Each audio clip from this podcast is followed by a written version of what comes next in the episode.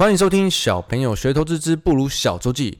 本周记内容皆为免费资讯，并无任何分析、推荐市场个股之意。在金融市场，我们应该要查证事实，而不是随着金融圈媒体起舞，造成每天不必要的担心。如果有公益团体需要小朋友学投资帮忙推广的话，请私讯我们下方的 email 连结。这周五又要去休假了，所以很快的跟大家来 update 这礼拜比较重要的两件事。其实市场这周又是在跌。阿美狂病毒嘛，跟 FED 联准会要说什么嘛？说来说去，这周根本没有新的事件。我们很快的先来看阿美狂，这周为止又变成什么状况？它阿美狂在全球七十七个国家已经有病例了，所以从三十几国到五十几国，证明了 WHO 说这个新种的病毒正以前所未见的速度在传播。可是我们好好的看一下它的内容哦。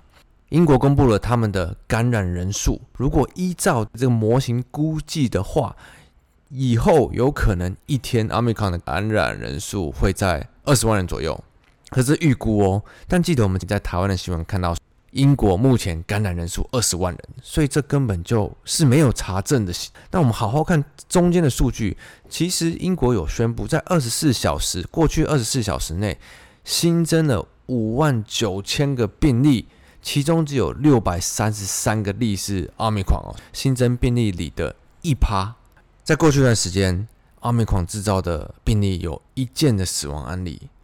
他呼吁民众。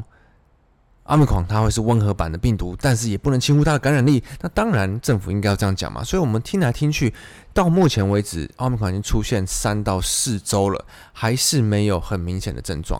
看回南非，南非到现在其实感染的人应该都要出现该有的症状了，因为时间过了蛮久了。那奥密克戎明显的引发的症状是比 Delta 还温和很多的。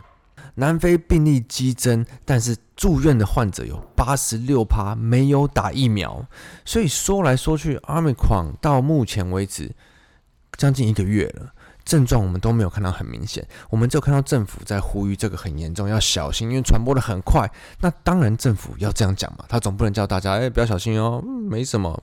所以基本上如果这周不好好查证事实的话，光看新闻，仅是。奥密克戎扩散半个美国啊，确诊者死亡速度前所未见啊。可是点开来看内容，死亡的都是 Delta 感染者，根本也不是奥密克戎。所以呃，我每周都在证明给大家看，我们要好好的查证事实，才不会这么容易呃什么时候被吓到。好，那再来我们来看到 FED 鲍威尔这次有讲了什么不一样的话吗？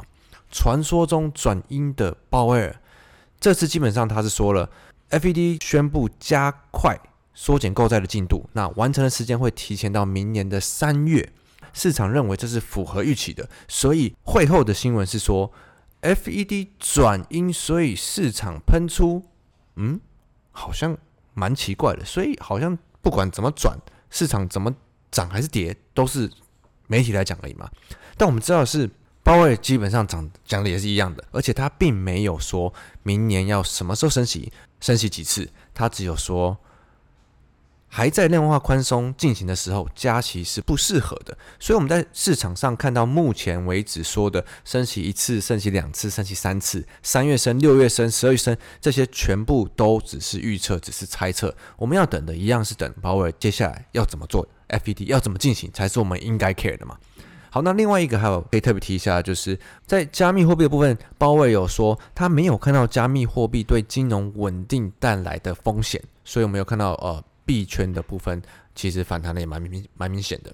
这周最主要市场就在反映呃新的病毒跟 FED 的会议两个一样的话题。然后最后我们很快的看到台股好了，台股前阵子上一周其实金牛相对都是明显的不太愿意有太大动作，然后资金的的轮动也不是很明显。可是到这周应该是周三开始，我们看到层次排行其实很明显的大钱又开始动了。然后不管是呃，有题材的，有数字，有获利，有营收，法人愿意爱玩的这些很明显的，尤其是又又是这这波又是由科技股，呃，可能是一些半导体上游的 IC 开始领军，然后大钱又开始进来了，所以我觉得这看起来，光看城市排行榜，光看城市排行榜的话是还蛮明显的。那接下来就看下周这个可不可以持续。